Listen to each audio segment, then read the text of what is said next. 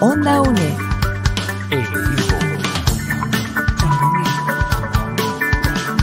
Imagen y sonido. Hasta donde estés.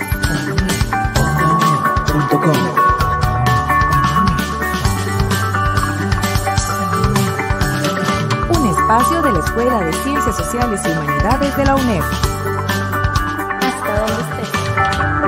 Onda UNED. Acortando distancias.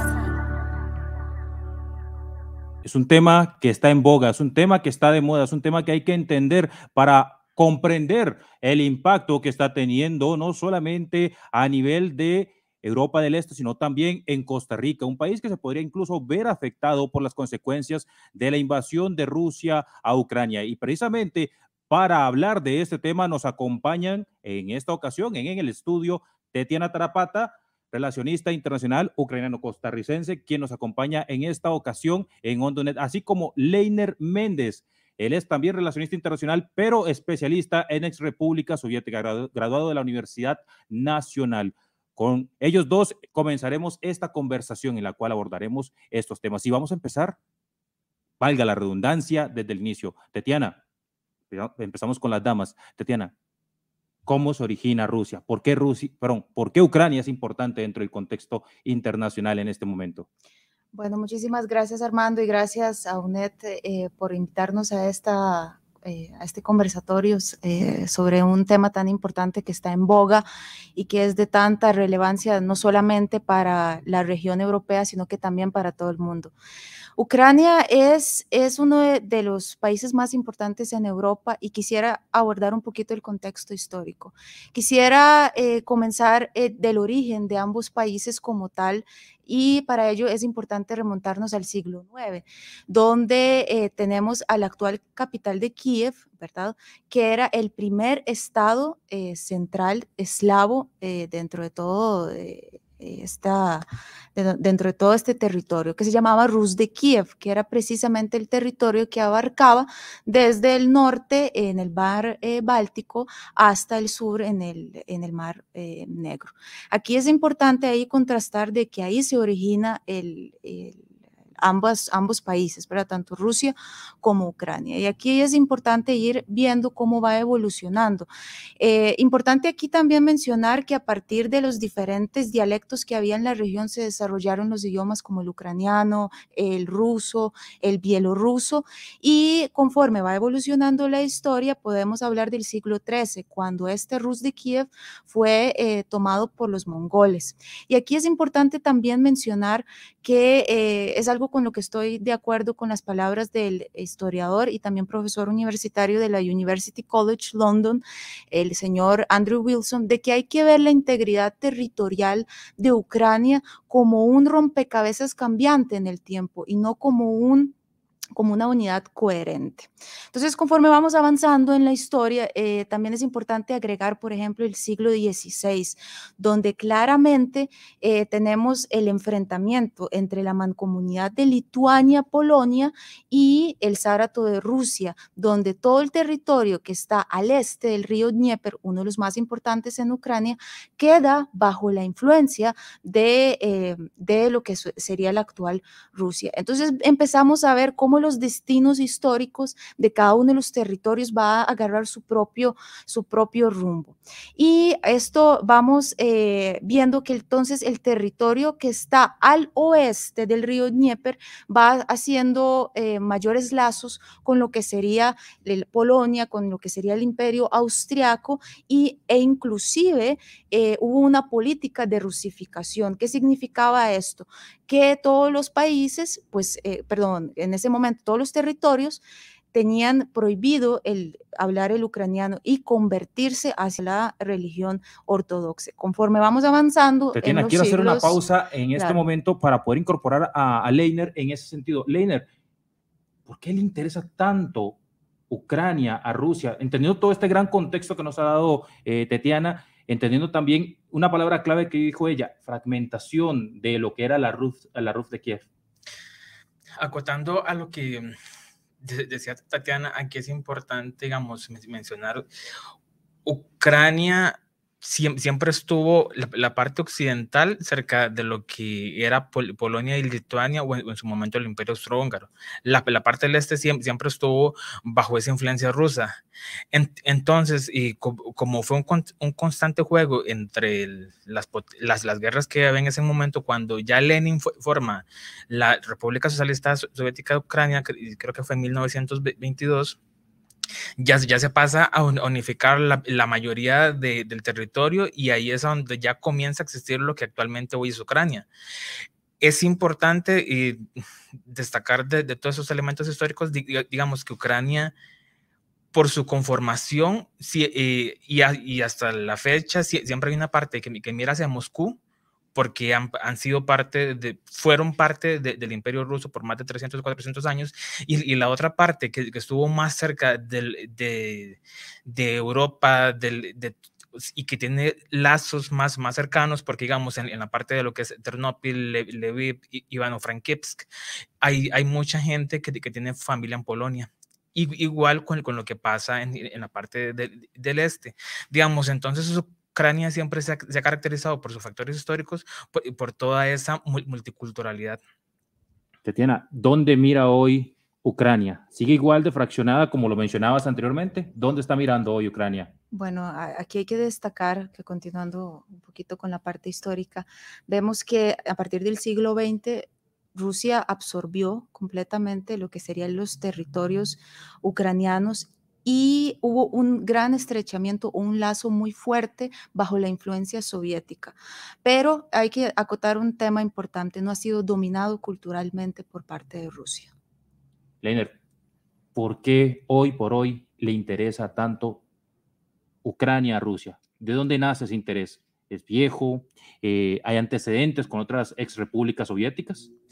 Eso, nace por, el hecho de que los, los eslavos del los, los eslavos orientales, que son los rusos, los bielorrusos y los ucranianos, en aquel entonces en, la Rus de, de, Kiev, se convirtieron el cristianismo en lo que hoy es Kiev. Kiev ya existía mucho más antes que, que Moscú, como, como 350, 350 o 400 años que, que, Moscú. Entonces, en el relato del Kremlin, eh, Ucrania tiene que ser parte de, de, lo que es ese mundo ruso, porque ahí fue donde, nacier, donde nacieron ambos estados y ahí fue donde ellos se convirtieron al, al cristianismo, porque Rusia en, algún momento histórico se, se, consideró como la tercera Roma. De hecho, de hecho em, la palabra zar, eh, según entiendo y corríjanme ustedes que son los expertos, la palabra zar es una derivación de César, del César romano. Eh, aquí hay otro tema muy interesante que hay que traer también a colación. Ucrania ha sido un territorio eh, altamente disputado a lo largo de la historia. Tatiana, tal vez si podemos entender cuáles han sido esas disputas que han habido por el territorio ucraniano y por qué le interesa tanto estratégicamente el territorio ucraniano a las potencias mundiales. Bueno, eh, tenemos a Ucrania en, podríamos decirlo, en una línea roja. Por un lado, Rusia, una potencia mundial, y al otro lado tenemos a Europa. Ucrania eh, ocupa casi que número uno en diferentes eh, temas, por ejemplo, lo que es el hierro, lo que es los, los, minerales como el magnesio, la producción de acero. Es un país agrícola, es muy rico en tierra negra y es el, se ha convertido en el granero de Europa. Entonces, no solamente esos intereses, sino que también, por otro lado, veámoslo desde la perspectiva rusa, se ha convertido en un territorio eh, que aún Rusia o Putin considera que sigue siendo de influencia soviética, porque creo que eh, a, pesar de que en el 91 los países se independizaron, se convirtieron en repúblicas eh, independientes, aún se continúa con la mentalidad de que estos territorios siguen siendo parte de lo que fue eh, territorio de la antigua ya muerta URSS en ese contexto, Leiner, para poderlo entender y poder valorar un poquito mejor lo que, lo que ocurre también en este momento. Eh, aquí hay una figura muy importante dentro del de, eh, tema de la conformación del el Estado, obviamente, estos dos estados, y que de alguna manera ha sido muy importante y ha traído a colación el tema de ese gran eh, control ruso a lo largo de sus exrepúblicas y es Vladimir Putin algunos dicen que él hace un reclamo desde mm, buscar redefinir o volver a los límites de la Unión Soviética de 1900, perdón, de 1923 corríjame usted si es así, hasta 1991, cuando ya se dio la separación con varias ex repúblicas soviéticas y países constituidos independientemente y con cultura. Eh, ¿Qué papel juega aquí Vladimir Putin en ese discurso que incluso algunos llaman eh, zarista? En este caso, bueno, para, para entenderlo, lo que fue de, de 1990 a 2000 fue, fue, una época muy caótica para, para, los rusos porque fue toda esa tra transición del, del, comunismo hacia el capitalismo. Los, los rusos no, creen en el capitalismo porque quienes implementaron esas reformas eran los, los, comunistas y, se repitieron ciertos ciertos errores en los que había caído la, la URSS y en ciertos temas, digamos que, que no se, se llegó a, desarrollar 100% el, capitalismo. Putin de la, del 2000 al, al, 2010, Rusia experimenta un crecimiento muy, muy importante, crecía anualmente eh, un 7-8%, y Putin pasó a ser ese presidente de la esperanza, ese, ese presidente que le devolvió a Rusia eh, otra vez la, la, grandeza, la, la, estabilidad y es, esa presencia internacional. ¿Por, ¿Por, qué Ucrania es importante para, para, para Putin? Porque como la palabra Ucrania en el, en el ruso antiguo lo que significa es frontera. Ucrania siempre ha sido una frontera entre Europa Central y lo que era su entonces el Imperio Ruso, la, Unión Soviética, lo que hoy es la Federación Rusa. Adicionalmente, Ucrania tiene sal, salida al Mar Negro, que, que, es un mar de agua caliente. Entonces, digamos, eso más, los factores históricos y más la presencia que, Putin quiere ten, tener en lo que hoy es eh, Asia y Europa, todo, todo eso lo, lleva a, lo que estamos ex experimentando actualmente hoy. Vemos que, como lo dijo bien Leiner, Ucrania es frontera. ¿Cómo se siente un ucraniano? ¿Se siente miembro de una frontera? Eh, ¿Qué lo diferencia de, las otras culturas eslavas, las otras culturas de las ex repúblicas soviéticas, ¿en qué diferencia de un ruso eh, particularmente, Eliana? El idioma creo que es una de, los principales, de las principales características, la identidad ucraniana como tal, si bien es cierto por la misma historia, eh, los acontecimientos históricos que han marcado a las dos naciones, el ucraniano se ha identificado por eh, ese patriotismo eh, por defender a Ucrania, por las tradiciones que lo caracterizan y de, y de diferenciar, ¿verdad? De, a pesar de que hay diferentes grupos, hemos sido hermanos. Así al menos lo dejó Gorbachev en el 91. Hemos sido hermanos y ahora lo que está pasando con esta guerra, con, con esta invasión, lo que está creando son lazos de enemistad que perdurarán por mucho tiempo. Tatiana, me quedo, me quedo un rato con usted y hay una pregunta que es, que es clave a la hora de hablar de Ucrania eh, y es los rusoparlantes en Ucrania. ¿Qué pasa con ellos? ¿Están completamente integrados a la sociedad ucraniana?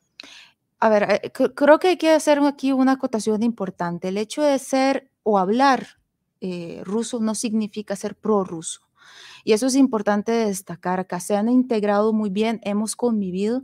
Eh, en Ucrania se ha convivido muy bien con los, con los rusos, no no ha, habido problemas, a menos cuando ya se trata de algún tipo de invasión y especialmente a la libertad, que eso es otra de las características de los ucranianos, defender a la libertad y la patria. Leiner, ¿quién es Vladimir Putin para esos eh, ucranianos que hablan ruso? ¿Quién es para ellos? Porque lo vemos en las repúblicas del Donbass, bueno, las regiones independientes del Donbass, porque todavía no están reconocidas, eh, y lo vemos, lo vemos como una figura que algunos lo ven como mesiánica, como un salvador. ¿Es esa la concepción correcta que tienen los rusoparlantes en Ucrania? Putin de lo que se ha aprovechado es de, de, esa influencia cultural y religiosa que hay por, por parte de, del país en, en, el este de Ucrania. Como Tatiana eh, comentó, hay que diferenciar, eh, diferenciar entre el ruso parlante y el, y el ruso nativo. Eh, para, para, ellos, o sea, ellos se, se sienten como, como un ruso más. Eh, para, para, ellos, o sea, Ucrania y, y Rusia son, son, son prácticamente que lo mismo. Pero son poblaciones que se han ido o que, o que han buscado un desplazamiento, una migración, sabiendo todas estas eh, bondades que tienen las tierras ucranianas eh, para, para la, producción de metales. es una población que emigró y que de alguna manera em, muchas personas han dicho que han quedado excluidas en este nuevo mapa, en, este, en esta nueva definición de lo que es Ucrania para, los, para la gente que habla ucraniano. ¿Eso está pasando o no está pasando? Eh, digamos, el argumento que, que, se utiliza de que los, los derechos de, de los rusoparlantes están en peligro y eso o sea, se, puede completamente desmentir porque lo, lo podemos ver el, el anterior presidente de Ucrania, Petro Poroshenko, él era de Odessa y Odessa es una de, las zonas rusoparlantes de Ucrania. El actual presidente Volodymyr Zelensky también, también es del este de Ucrania, también es ruso, rusoparlante, él, él aprendió el ucraniano hasta los ocho años. digamos, esa coexistencia que había existido entre los rusos y los ucranianos es hasta aproximadamente como el 2003 con la revolución de, naranja y posteriormente en el 2014 que, que ya se, se, viene incrementando se, se, podría decir esas diferencias o, es, o, esa enemistad. Ellos históricamente sí han, sí han tenido ciertos enfrentamientos, pero digamos que, que ese sentimiento o esa rusofobia no, no era tan fuerte como, como lo es hoy en día. Como compartieron 300, 400, 500 años siendo parte del mismo imperio o el, mismo país, ellos se, sentían como hermanos en lo que es en la parte del este, ya, ya en la parte occidental ya, ya es completamente diferente porque digamos, Ucrania en los tiempos de, la Unión Soviética, ellos eran parte del, del país, pero como Tatiana lo, mencionó hace, un momento, culturalmente, el ucraniano siempre ha sido diferente al ruso. Ahora, Tatiana, hay un aspecto muy interesante en todo lo que hemos venido hablando y en este gran recorrido que hemos hecho casi que desde el inicio y que ustedes nos han llevado por ese, por ese recorrido. ¿Cómo es la Ucrania actual? Bueno, creo que aquí es importante entonces hacer referencia al año 2014, donde eh, no es eh, esta invasión de Rusia a Ucrania no comenzó hace una semana, comenzó prácticamente en el 2014 cuando eh, Rusia pues se anexionó Crimea de una manera si lo podemos catalogar de esta forma, bastante fácil, porque no hubo eh, mucha oposición en cuanto a esto, eh, y la región de Donbass, que sí, ya los mismos grupos prorrusos que existían en estos territorios, pues se sumaron, ¿verdad? Y fueron apoyados por parte de Rusia para hacer estos levantamientos y que decidieran, ¿verdad?, unirse o pertenecer a Rusia, ¿verdad? A la Federación Rusa. Aquí la parte de Crimea también es importante recalcar que Crimea como tal ha tenido pues relación o, cierta influencia de, grupos étnicos muy distintos, rusos, tártaros, griegos, eh, otomanos. Entonces, a pesar de que inclusive eh, en el siglo XVIII, Ucrania, desde el siglo XVIII, Ucrania ha tenido una reclamación histórica sobre, eh, sobre este territorio, especialmente Crimea, es hasta el año 1954 con el presidente de aquella entonces antigua República Socialista soviéticas, Nikita Khrushchev, que pues por supuesto la anexiona al territorio, ¿verdad? De, ese, de esa unión de ese momento. Ahora, también me quiero quedar con, con el tema de, la península de Crimea, una península que históricamente siempre ha estado eh, bastante, bastante disputada. ¿Por qué le interesa tanto a las potencias mundiales? O sea, hablábamos antes de por qué le interesa tanto a las potencias mundiales el tema de la, el, tema en concreto, el interés de Rusia en concreto, pero ¿por qué le interesa tanto a las potencias mundiales eh, esta, esta península, este, lugar que como bien nos, resaltó Leiner, eh, son aguas bastante eh, óptimas para el comercio? ¿Por qué?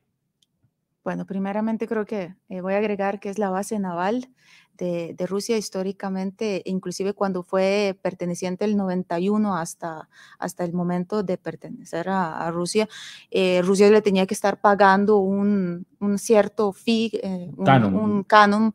mensual. Por el uso de esta base naval. Ahora que ya pertenecía desde a Rusia, ya no tenía que, hacerlo, pero resulta fundamental desde esa parte que tiene la base naval de Rusia.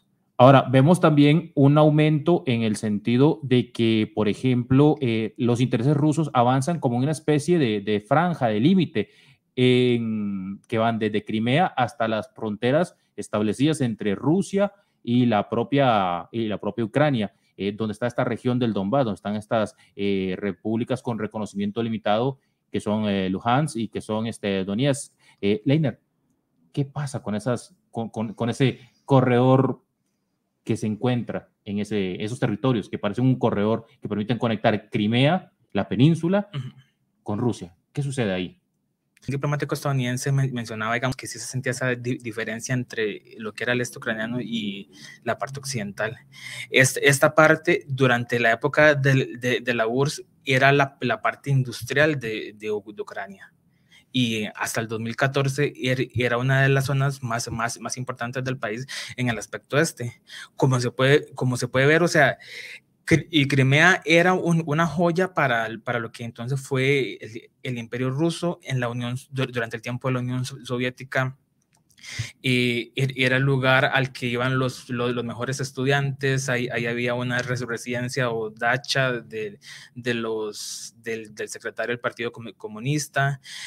Entonces, toda, toda esta zona, por su, por su importancia industrial, por su cercanía con, con el Mar Negro, y porque era la parte donde más se, encontraban los, los rusoparlantes en, Ucrania, por, y por eso era que, eh, que, era importante en su momento y sigue siendo importante para, para Rusia.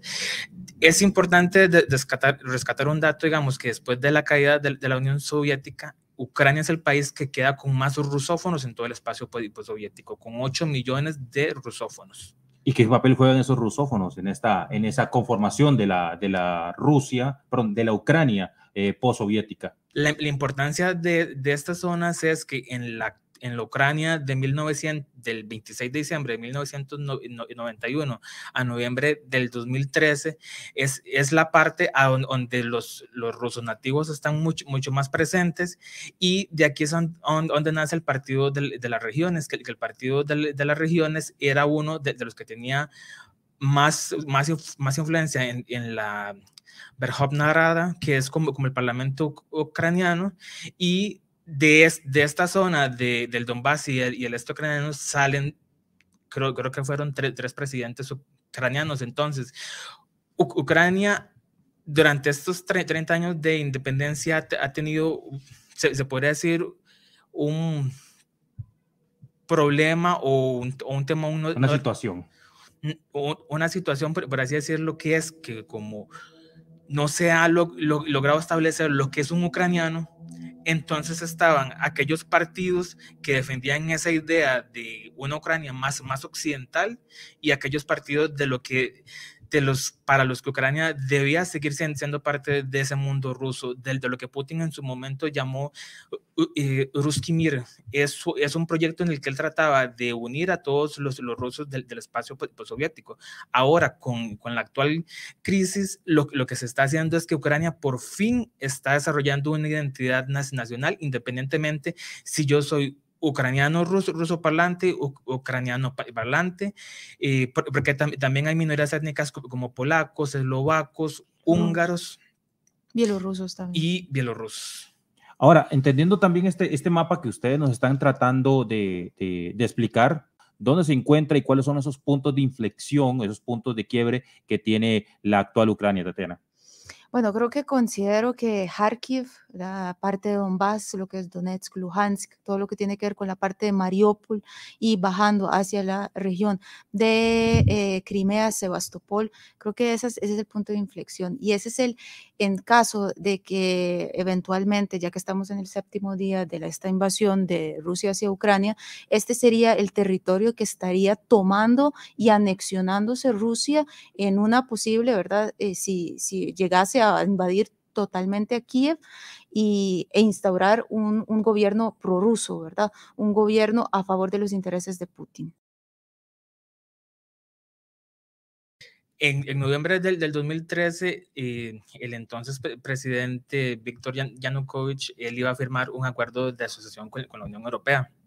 Yanukovych al, al comienzo de, de, su mandato lo que dijo fue que Ucrania iba a buscar ese, ese punto intermedio para para estar en paz tanto con Rusia como con Occidente, lo, entendiéndose Occidente como la Unión Europea y, los Estados Unidos.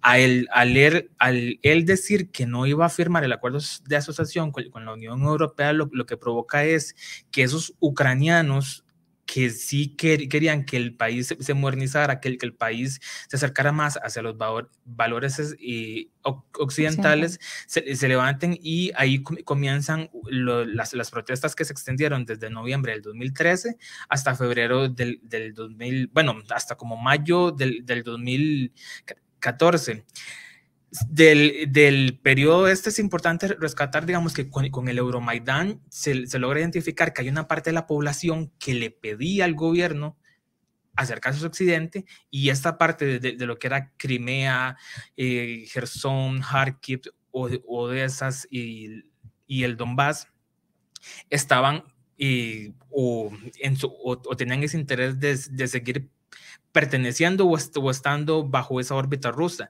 de, de, todas estas zonas, lo, importante de, rescatar es lo, el caso de, de Kharkiv.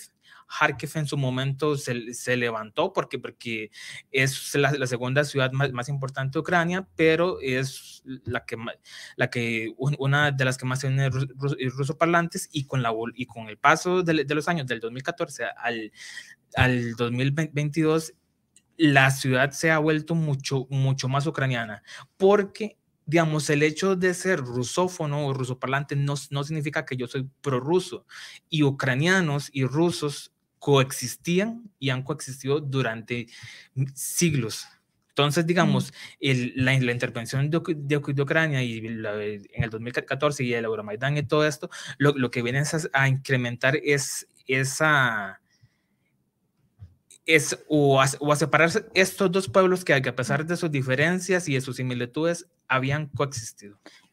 Quisiera agregar aquí algo importante. Eh, el hecho eh, de, de, estar conviviendo eh, es muy importante, ¿verdad? Que nosotros como, eh, como ucranianos eh, y, y, los prorrusos por otra parte, a pesar de que están en diferentes lugares, nunca han habido ningún tipo de disputa, porque hasta ahora, y este precisamente, este, este elemento que menciona Leitner es lo que en lo que se resguarda Putin, ¿verdad? Para poder invadir y inclusive, como lo mencionaba, desnazificar a Ucrania.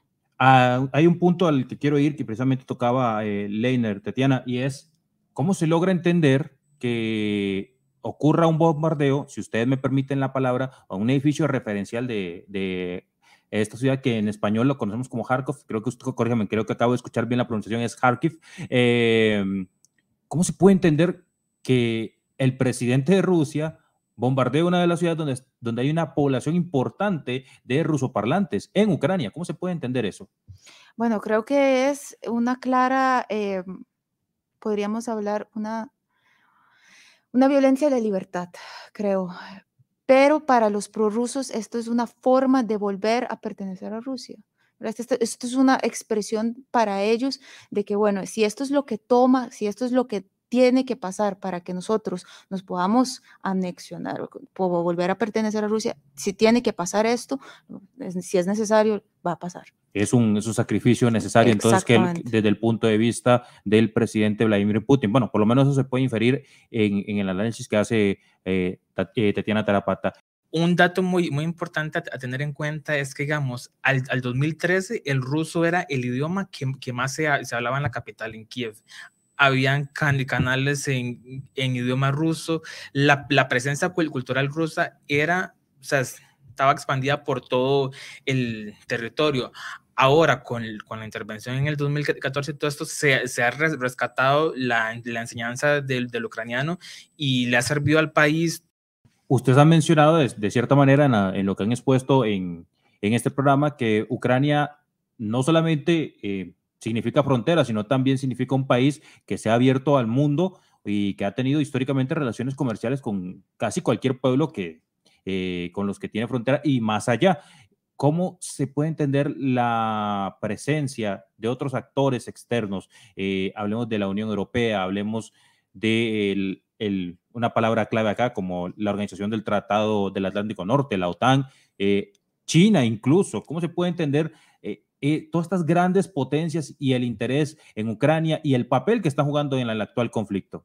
Ucrania es un país libre, independiente, soberano, y cómo la influencia de Rusia en las decisiones, por ejemplo, inclusive con lo que pasó en el 2004 con la Revolución Naranja, eh, con lo que pasó inclusive en el 2014, ¿por qué por qué Rusia tiene eh, el poder sobre la decisión de lo que vaya a ser Ucrania de pertenecer o no a una eh, organización eh, e-, ese es, el dilema más grande, ¿verdad? La injerencia.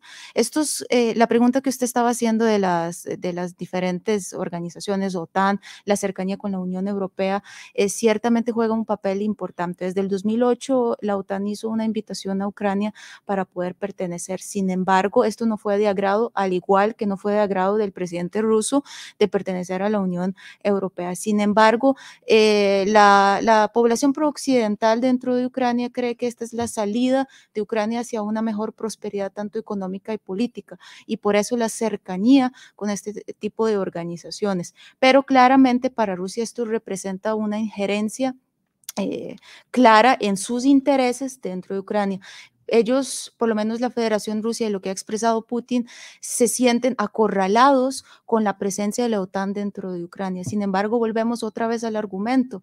Ucrania es un país libre e independiente y, es, eh, y tiene la libertad de escoger, decidir por su propia cuenta eh, dónde o qué lugares desea pertenecer.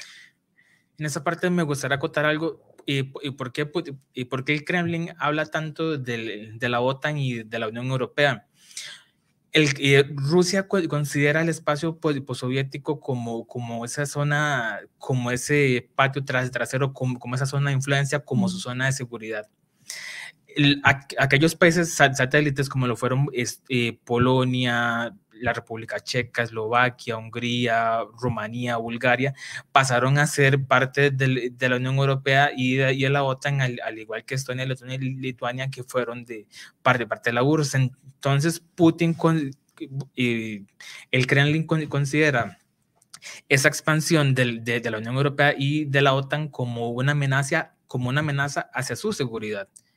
Y posterior a la caída de, la Unión Soviética en 1991, Rusia quería que se le siguiese considerando y tratando como, como una potencia de, primer orden y una, y una potencia internacional cuando, pasó a ser una potencia regional. Entonces, con todas estas acciones, con lo que en su momento pasó en el 2008 con, con la guerra ruso-georgiana, en el 2014 y lo que está pasando ahorita, lo que el Kremlin está diciendo es, les vengo diciendo que me traten como uno más, les vengo diciendo que no interfieran en, en mi zona de, de, influencia y sin embargo ustedes hicieron eh, oídos sordos a, a mis peticiones. Tatiana, eso podría entenderse como una, una posible causa de la invasión rusa en este momento. Se podría ver como una, como una causa clara, una, una motivación de guerra para la invasión que hoy tiene el ejército ruso sobre Ucrania. Esa es una de las causas principales, considero yo, en la,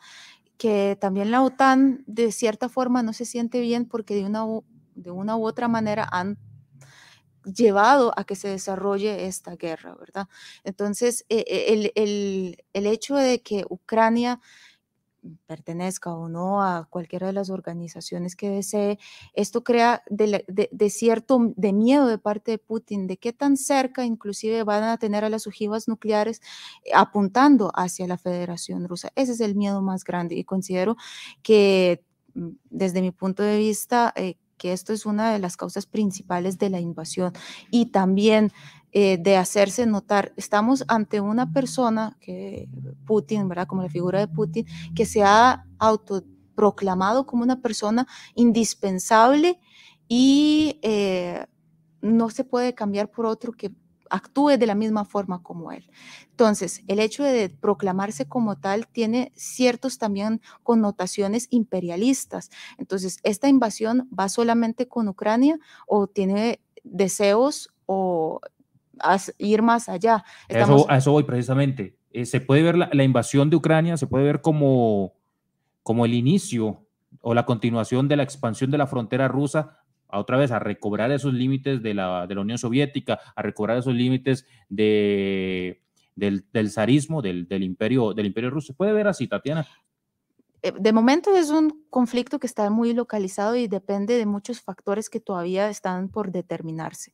Eh, depende de esto el futuro de verdad de, de los demás países. Ahora, también importante, cuál va a ser la, intervención de parte de, la Unión Europea, de la comunidad internacional, de Estados Unidos, de la OTAN. ¿Cuál ha sido esta intervención? De momento han sido sanciones económicas, pero en el momento en que lleguen a tocar alguno de los territorios pertenecientes a la OTAN, tenemos eh, una respuesta casi que inmediata de fuerzas militares basados en el artículo 5 de la OTAN los cálculos que en su momento hizo el Kremlin y han, tenido que hacer un montón de, reformulaciones, aparte que no tomaron en cuenta el tema del combustible, que no tomaron en cuenta el tema del, de la alimentación de, de, los soldados. Algunos se, se les dijo que, que, solamente iban para, para unos entrenamientos. Entonces, digamos, esa, es, es, esa intervención en Ucrania se ve que, que, no fue tan planificada como, como lo esperaban y, y por eso es que, que, han, que han tenido pro, problemas en, en, la, en la toma del país. Ahora están atacando a la, a, la población civil y todo eso como, como una forma de decirles ríndanse, pero los, los ucranianos no lo van a hacer. Aquí, aquí tal, vez quiero, quiero tal vez eh, poder em, entender y ligar lo que nos estaba diciendo eh, Leiner, Tatiana, con algo, una frase muy, pero muy, pero muy contundente que dijo el presidente eh, Volodymyr Zelensky, y es, nos han dejado solos. Y lo que pasó después de que se dijo esa frase, ¿Los han dejado solos a los ucranianos? Bueno, de cierta forma se, se consideró en su momento así eh, porque no, enviaron tropas militares. Entonces se sintieron solos de estar luchando y que nadie les está mandando fuerzas armadas. Pero el propio pueblo ucraniano es el que se está enfrentando al conflicto, ¿verdad? Con los civiles y con el ejército militar ucraniano. Y aquí es importante, yo creo que lo que mencionó Leiner es fundamental porque han subestimado la fuerza que tiene Ucrania. Y aquí el siguiente paso es eh, con estas sanciones y con esta ayuda que está brindando Estados Unidos, tanto económica como militar y de parte de los países, por ejemplo, inclusive que Suiza, que se ha históricamente considerado neutral y ahora está apoyando a Ucrania, considero que con esto eh, el mismo pueblo se ha unido a la causa y va a luchar hasta la muerte, porque la libertad es ante todo lo primero para un ucraniano. Y quiero tal vez eh, continuar con usted y quería em, entender el contexto humano, cómo, qué es lo que usted percibe de sus familiares que aún están en territorio ucraniano y que vieron de repente, se vieron de repente invadidos por personas que y por pueblos que literalmente son como hermanos para ellos. Que, ¿Cuál es el sentir de los ucranianos hoy que le han logrado transmitir sus familiares que hoy están en, en este país, en Ucrania? Bueno, yo creo que mucha impotencia, miedo, eh, qué incertidumbre, qué es lo que va a pasar en el futuro, que, nos van a bombardear hoy, será mañana, nos tenemos que refugiar, ¿qué tenemos que hacer? Ese es, ese es el miedo más grande de todos. Pero también a la misma vez se ha creado un odio, yo creo que es un sentimiento de odio. Mientras más eh, rusos eh, están muertos, esto también es un sentimiento. Estamos ganando, estamos, estamos enfrentándonos en la batalla, pero a la misma vez también eh, es un amor hacia la patria, ¿verdad? Yo, yo creo que aquí es esa impotencia, esa incertidumbre es el sentir, yo creo que de cualquier ucraniano. Y, y la parte humanitaria de emigrar hacia otras, eh, hacia los países, hacia lo que serían los países vecinos. Estamos hablando de Moldavia. Y lo, lo que más me conmueve de Moldavia es uno de los países más pobres de Europa. Y aún así recibe a los ucranianos para poderles ayudar en esta situación tan dura que están atravesando. Además, se le suman Rumanía, eh, Polonia. Eh, Leiner, la Unión Europea, la OTAN, actuaron a tiempo, van con el voy a usar el término eh, en inglés, con el timing de la situación o han llegado tarde para, para apoyar a los ucranianos, basándonos en esta, en esta eh, contundente afirmación del presidente Zelensky de que los dejaron solos a los ucranianos? Es bastante complicado eso, porque digamos, tanto OTAN como la Unión Europea saben que si intervienen militarmente en Ucrania, el, el conflicto se, internacionaliza y la, y la, situación se descontrolaría y, y, se sabe que Europa por siglos fue el centro de, de las guerras mundiales. cuando Zelensky dice, dice, eso es porque ya en diciembre y en enero, eh, tanto Estados Unidos OTAN y la Unión Europea habían dicho, o sea, si Rusia llegase a intervenir, que en aquel momento se, pensaba que, que, no iba a pasar, o sea, si llegase a intervenir, nosotros no vamos a ayudar porque ellos saben de que, de que el conflicto se, se, puede agravar. Ahora, la situación los obliga a por lo menos brindar la asistencia militar a Ucrania con, con armas y todo esto, porque si, no se, se, pone en paz la, la, estabilidad que hay, que hay en Europa. Irónicamente, como Víctor Hugo lo, lo, dijo en su momento en 1825, creo, o, por esa época, de que llegará el día en que se, en que se una Rusia, Francia, Alemania e Inglaterra. Rusia es indispensable para la seguridad europea, al igual que estos países. Lo que, lo que pasa es que, digamos, durante estos 31 años de, la caída de, la Unión Soviética, eh, Rusia está tratando de reconfigurar ese orden de, seguridad que actualmente existe. Entonces, Zelensky dice, eso, o sea, porque, porque, porque él se, siente impotente de ver de que, de que su, su vecino de, del este lo, lo está atacando, tiene, tiene, un ejército mucho más grande, tiene, tiene ojivas nucleares y todo esto, y de, y de la misma forma la respuesta de, de, la Unión Europea y de Estados Unidos y, y la OTAN ha sido como, como muy tardía. Tal vez ahí eh, acoto algo importante. Rusia para la Unión Europea es, es importante. Eh, tenemos relaciones comerciales, tenemos eh, relaciones comerciales entre ambos eh, y, por ejemplo, la Unión Europea le compra el 40% de lo que sería eh, del, gas y el 26%, de lo que sería el petróleo. Entonces, estas relaciones comerciales tienen que continuar. vemos sanciones con el, tema del Nord Stream, donde se le, se le cortó, ¿verdad? El oleoducto, el, oleoducto, ¿verdad? Ese es el tema, ¿verdad? De, hacia dónde vamos. Entonces, eh, y especialmente China, que también es un amigo silencioso de, Rusia y que se ha quedado absteniendo, por ejemplo, de votar en el Consejo de Seguridad cuando trataron de sancionar la invasión de Rusia hacia Ucrania. Lo que está pasando en Rusia puede ser un mal ejemplo para que ocurra algo similar en América Latina con naciones afines a Rusia. Y hablamos de una frontera que está muy cercana acá geográficamente. Podría ser un mal ejemplo para, o un ejemplo a seguir en el caso nicaragüense, se podría ver así. Bueno, aquí creo que es importante destacar que hay muchos problemas internos eh, en Nicaragua para poder pensar en un evento de estos. Creo que haría falta de muchos factores desencadenantes para que algo así pasaría, pero podríamos ejemplificar, digamos, en un eventual Nicaragua, tomar el ejemplo de que eh, se quisiera anexionar o devolver Guanacaste en el caso. No creo que eso sería eh, un, un posible escenario al que tendría que enfrentarse Costa Rica pero eh, eso depende de qué tan fuertes estén los, los, países influenciados por Rusia acá, solo a, manera, a manera de ejemplificar. Eh, eh, aportándole a lo que la compañera dijo y con, base en su pregunta, sí es importante rescatar, digamos, de que dependiendo del resultado que vaya, que vaya a tener Rusia con, con esa intervención en, en Ucrania, sí Ahora, a nivel internacional, sí va a existir un precedente de que aquel país que tenga reclamaciones territoriales con un país vecino lo puede hacer. Entonces, ese es el, el peligro de cómo vaya a terminar esta, el conflicto este. Creo que aquí también depende el desenlace del conflicto como tal, ¿verdad? Si cómo resulta ganador o perdedor, pero ahora tenemos vueltos los ojos del mundo hacia Rusia y que es el enemigo número uno eh, en el mundo de parte de las principales potencias. Entonces están, ¿verdad? A la, a la espera de lo que va a suceder y eso va a influenciar lo que va a pasar en Latinoamérica.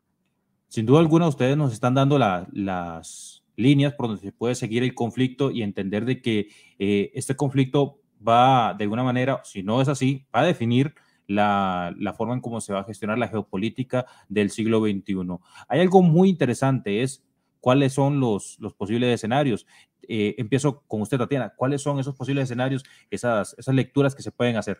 Eh, depende. Eh, aquí intervienen muchos factores todavía que tenemos que ver qué va a pasar en los próximos días. El principal tema aquí es la toma de, Kiev como la meta número uno por parte de Putin. ¿Y es, qué pasaría con el resto de Ucrania? Habría una anexión de lo que sería el territorio de Kharkiv, Donbass, Crimea, eh, para siempre por parte de Rusia?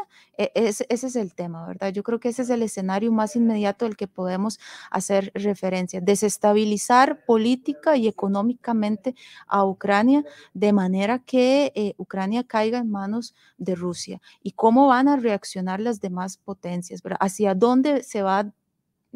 ¿Cuáles son las metas imperialistas eh, podríamos tildarlas de parte de Putin? ¿Va a tocar o, va a quedarse únicamente con Ucrania o va a tocar algún otro territorio? Ese es el escenario más inmediato, ¿verdad? En tu caso, Leiner, eh, ¿qué ves a futuro? ¿Qué es lo que estás viendo a futuro en este momento? Futuro, pues, podrían existir varios, escenarios que no podría ser que Ucrania pasase a ser parte de la Unión Europea otro podría ser de, que Rusia ahora sí vaya, sí defina esas fronteras de, lo que es su, zona de influencia. Puede ser, digamos, de que esa parte rusófona quede bajo, bajo influencia rusa. También de, todo esto hay que rescatar que, que, la Unión Europea en lo que tiene que, que ver a, con, con, los temas rusos se, se puso de, de, acuerdo que es algo que, que, cuesta mucho dentro de la Unión Europea porque por intereses, por, por intereses económicos o, factores históricos, los, los 28 países, no, se, perdón, los 27 países no, se ponen de, acuerdo. También, si las sanciones continúan, podría pasar que Rusia pase a depender económicamente del mercado chino y Rusia ha querido evitar y durante todos estos años esa evidencia de, del, gigante asiático. ¿Y por qué, por, qué, por qué, Rusia ha evitado a toda costa esa, esa dependencia de, eh, de específicamente con, con, un gran socio comercial como es China? Porque eso lo, lo haría ver como si no fuese una potencia de, primer orden, como, como ellos dicen. Incluso hay, hay un proyecto de, de, la, de la, ruta de, la seda que creo que es llevar un, lo del ferrocarril desde desde Pekín hasta, bueno, desde la parte de, de Siberia hasta Moscú, pero eh, Moscú no, no quiere, no quiere que, China lo, lo financie 100% porque, porque eso implica eh, de que China va, va, a tener mayor poder de, decisión que, que, ellos. Actualmente China se, se mantiene al margen, pero tampoco significa que que, es, que, es, que ese apoyo a Moscú sea al 100%, porque si Rusia llegase a hacer algo contra un país perteneciente a la OTAN, habría que ver qué postura la que, la que va a tomar China porque no le sirve una, una confrontación con Occidente. Tatiana quiere decir algo en ese, en ese sentido, entonces también dejémosle eh, eh, comentar. quisiera agregar el tema de la Unión Europea, que si bien es cierto quiere ser miembro, eso no es un camino, ¿verdad?, de, la noche a la mañana que se puede recorrer tan rápido. Hay países que están esperando, como es el caso de Turquía, durante muchos años para ser miembros de la Unión Europea. Entonces, a pesar de que ya se firmó la, la carta de adhesión que fue presentada por parte de Zelensky y ante el Parlamento Europeo, que fue muy ovacionada, eh, el camino a recorrer por parte de Ucrania en este, en este momento es muy largo. Entonces, eh, la, membresía eh, de manera inmediata no es algo con un escenario inmediato que, con el que podríamos contar. Quiero seguir en Ucrania, quiero seguir con, con ustedes, Tatiana. Quiero entender qué va a pasar con Ucrania. recientemente, en muy pocas horas, hemos visto eh, demostraciones de patriotismo, gente que ha dejado incluso a sus propios hijos al cuidado de, personas eh, que no son necesariamente familia eh, para poder ir a combatir en el caso de hombres. Hemos visto incluso mujeres en la capital Kiev fabricando bombas caseras de estilo, estilo Molotov. Pero eso, eso, eso, es en el momento, estos, en estos momentos donde hoy se está jugando cada pedazo de Ucrania en, en cada batalla. Pero qué va a pasar con Ucrania o qué puede pasar con Ucrania en, un futuro no muy lejano. Seguir enfrentándose al, momento clave que ahora es luchar por la patria, unirse a las, a los, al ejército ucraniano, seguir defendiendo Ucrania. Ese es el escenario más inmediato que veo. Seguir con las sanciones económicas hasta que tengan acorralado completamente a Putin y cuánto tiempo va a poder Putin seguir ante estas sanciones económicas sobreviviendo, porque de una u otra forma está afectando a la población rusa. Entonces, aquí también estamos considerando otro elemento importante, una inclusive un golpe de Estado por parte de la población de Rusia hacia Putin, lo cual no lo veo tan probable, pero es una posibilidad, porque las sanciones lo están acorralando y la gente, la población es la que está sufriendo las consecuencias. Con un término muy popular, Leiner, quiero preguntarte, está acorralado el presidente Putin, está ahogado, se está empezando a ahogar este, la, el, el eh, Vladimir Putin en medio de todas estas sanciones, incluso a los propios varones, a los propios millonarios, que algunos han tenido que dejar países como Inglaterra eh, porque ya no son tan gratos debido a las sanciones que se han impuesto. Y hablamos del caso, por ejemplo, de un amigo muy cercano de Vladimir Putin como Roman, Roman Abramovich, eh, ex presidente hoy del Chelsea, del equipo de la Liga Premier de Inglaterra. Los magnates, bueno, los oligarcas rusos efectivamente sí, tienen su influencia, pero digamos no, tanta para como para decirle eh, Vladimir Putin, o sea, ya, ya detenga la, intervención en, en Ucrania. efectivamente, ellos sí, sí, sí, sí se ven afectados por, por todas las, las, las, sanciones, pero digamos que se entienden las, las reglas del el juego. Acotando lo que Tatiana decía y y a su pregunta aquí, algo muy, muy importante a tener en cuenta es que como esta zona del mundo ha sido históricamente autoritaria y desde hace cierto, desde las revoluciones de, colores en el 2003, 2004, en, en, Georgia, Ucrania, en los demás países, existe ese miedo en el espacio postsoviético a los levantamientos populares y recientemente se, se, se, vio en Bielorrusia en el 2020, este, este, este enero en, en Kazajistán, aunque digamos que el gobierno lo, logró controlar y como apoyo ruso, por cierto. Efectivamente. Pero ¿por qué Ucrania es tan importante? Porque existe una similitud entre el pueblo ruso y el pueblo ucraniano.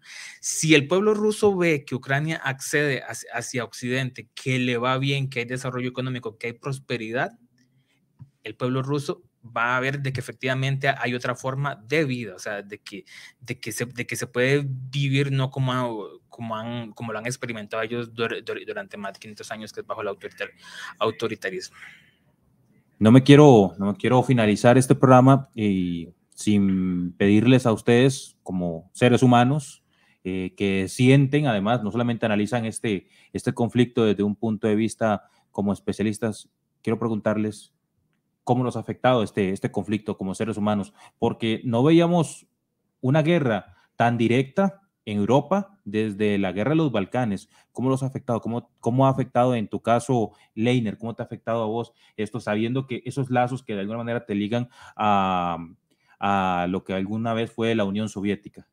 Bueno, en, mi caso personal, yo me podría definir como, como una persona, como un eslavófilo, esa persona que, que ama todo lo, lo referente hacia, hacia, el mundo eslavo. El mundo eslavo incluye Rusia, Ucrania, Bielorrusia y los, los países de, de los Balcanes, la República Checa, Polonia, Eslovaquia. Y para mí es como, como esa o sea, yo, yo, yo, me siento como, como en shock, como, como, como en estado limbo, o sea, porque ver, si uno se, se pone a estudiar a, a, la profundidad de esos países, ve que hay muchas cosas que, los unen y que son pocas las, que los dividen. Y ver de que, están peleando por, factores externos, porque hay, hay, que aclarar, digamos, de que esta guerra no es del pueblo ruso contra el pueblo ucraniano, es del Kremlin contra Ucrania. Entonces, o sea, ver, ver que personas que han coexistido durante mil años de que hoy se estén peleando innecesariamente es algo de que, de, de que cuesta procesar mucho y esperemos de que la resolución del, del conflicto sea lo más pronto posible y que haya la, la, la, menor cantidad de pérdidas humanas. En tu caso, Tatiana, ¿cómo se ve este, este conflicto desde el punto de vista humano, con esa cercanía eh, que te une a, a Ucrania, esos 10 años de tu, de tu vida que estuvieron allá en Ucrania? Es un sentimiento de mucho dolor e impotencia estando tan lejos, eh, en primer lugar, de, de, del país donde que me vio nacer y donde crecí y pasé mi niñez. Es un sentimiento de impotencia primeramente. Eh, duele mucho porque también tenemos familia allá y, y es un, una, incertidumbre, una incertidumbre todos los días de qué es lo que va a pasar qué es lo que eh, va a suceder, cuál es el siguiente paso. Inclusive en algún momento lo comenté, eh, tenemos familia en Polonia y hicieron la invitación de mis familiares a que se fueran para Polonia para no tener que atravesar y que se garantizara su seguridad. Y aún así, lo que vuelvo a recalcar, el amor a la patria los hace por decisión propia quedarse. Si no van a ser atacados, ya sea por un misil, por bombardeos, eh, van a, sufrir las consecuencias económicas de una u otra forma, o inclusive se puede prestar para vandalizar el mismo lugar donde están, eh, el lugar donde están viviendo. Entonces, e, ese es, ese es el sentimiento más inmediato y desde una posición más neutral, el conflicto y las guerras nunca... Eh, son la solución a ningún tipo de tensiones entre los países. Las guerras es, son un asesinato en masa y los asesinatos no son progreso y nunca lo van a ser. Entonces, desde este lado, creo que por intereses ya políticos, económicos, no hace, eh, hay, otras formas eh, de poder lograr las soluciones, la parte de la diplomacia las negociaciones, el llegar a acuerdos. Yo creo que esta es la vía para la, para la paz y para solucionar cualquier conflicto. ¿Y quién más que Costa Rica, que un país que carece de ejército, que abolió el ejército y con figuras de, de, como el Premio Nobel de la Paz, en este caso el expresidente Oscar Arias, e, es un claro ejemplo para el mundo para, eh, de que la paz es el camino. Y bueno, con esta palabra paz que eh, vemos que todos tenemos como un lugar común. Despedimos este programa especial dedicado a la invasión de Rusia a Ucrania. Agradecemos los comentarios que han sido, que han sido bastantes en redes sociales.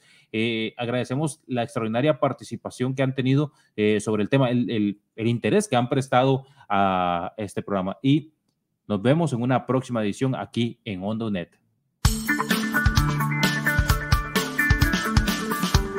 Onda UNE.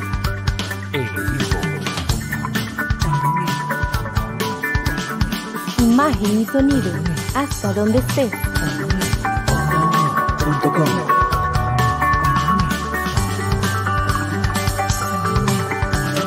Un espacio de la Escuela de Ciencias Sociales y Humanidades de la UNED. Hasta donde estés. Onda UNED. Acortando distancias.